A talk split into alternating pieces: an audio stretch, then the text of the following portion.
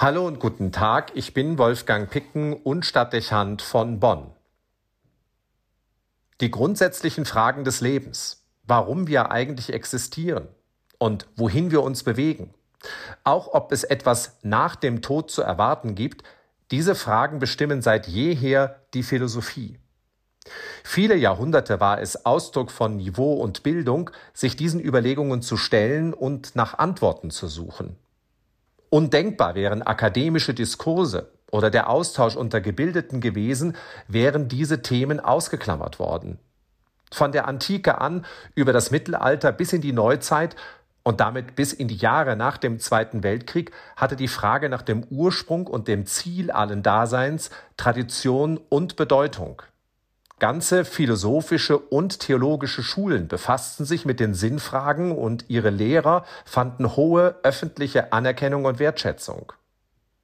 Heute hingegen scheint nicht nur die Theologie im Zuge einer zunehmenden Säkularisierung der modernen Gesellschaft an Relevanz einzubüßen, auch die philosophischen Fragen treten so weit in den Hintergrund, dass sie als das spezielle Interesse Einzelner gelten.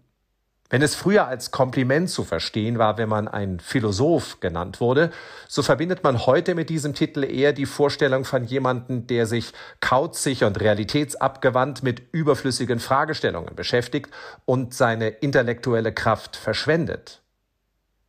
Es hat in unserer Gesellschaft keine wirkliche Bedeutung und Nachfrage, sich mit Philosophie zu befassen. Wer dieses Fach als Studium ergreifen möchte, wird mindestens genauso kritisch beäugt wie der, der sich für das Fach katholische Theologie einschreibt. Mit dieser Beobachtung wird erkennbar, dass die Krise der Theologie und der Kirchen weit tiefere Wurzeln hat, als man gemeinhin annimmt. Es ist nicht nur die säkularisierte Moderne, es ist eine den Sinn- und Seinsfragen abgewandte Kultur, die es den Religionen in der westlichen Welt schwer macht. Wo sich die philosophischen Grundfragen kaum mehr stellen, da braucht es auch die theologischen Antworten nur noch selten. Die Kirchen machen also ein Angebot, auf das es keine nachweisbare Nachfrage gibt. Hingegen beschäftigt sich die intellektuelle Elite unserer Gegenwart mit technischen und digitalen Themen. Hier macht sich die Abkehr der schulischen Erziehung von den Idealen einer humanistischen Bildung, die ohne die alten Sprachen und das Studium der Philosophie nicht denkbar ist, genauso bemerkbar wie eine einseitige Förderung der Naturwissenschaften. Man ist überzeugt, dass sich die Fragen der Zukunft nicht philosophisch, sondern nur technisch lösen lassen. Dabei wird vollständig vernachlässigt, ob nicht vielleicht gerade die ausschließliche Akzentuierung auf die Naturwissenschaft und den technischen Fortschritt die Krisen und Probleme heraufbeschworen hat, für die man jetzt kaum mehr Lösungen zu finden weiß. Die alten Philosophen würden jedenfalls genau das vermuten, dass eine fehlende Selbstbesinnung des Menschen und eine nicht vorhandene Haltung zum Sinn des Lebens die Quelle allen Übels ist. Der große Theologe Karl Rahner hat einmal geschrieben, dass der Mensch, der sich nicht mehr die Frage nach dem Warum und damit die Frage nach dem Sinn und die nach Gott stellt, sich zum findigen Tier zurückkreuzt. Wenn diese Analyse stimmt, dürfte uns die gegenwärtige Lage unserer Welt kaum wundern. Es mangelt an den geistigen und geistlichen Grundlagen des Denkens und des Seins.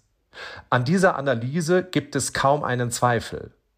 In diesem Kontext sollte die Person Beachtung finden, die die Kirche heute feiert. Es ist der Franziskaner Bonaventura, der im 13. Jahrhundert lebt und neben Thomas von Aquin der größte Philosoph und Theologe seiner Zeit war. Seine Schriften sprechen von den großen Fragen des Lebens und weisen den Weg in die Theologie und führen weiter in die Mystik und praktische Glaubenserfahrung.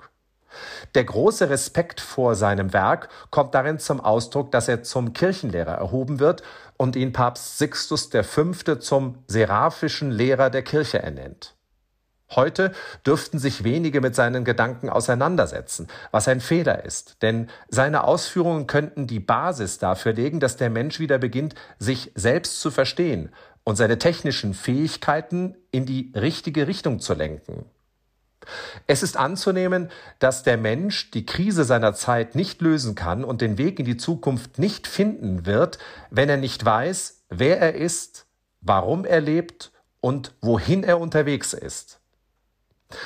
Lassen wir Bonaventura selbst zu Wort kommen, wenn er von den drei wichtigsten Dingen spricht. Und stellen wir uns vor, wie es auf unserer Zeit wirken würde, machten wir uns seine Erkenntnis zur Basis und zum Kompass unseres Handelns.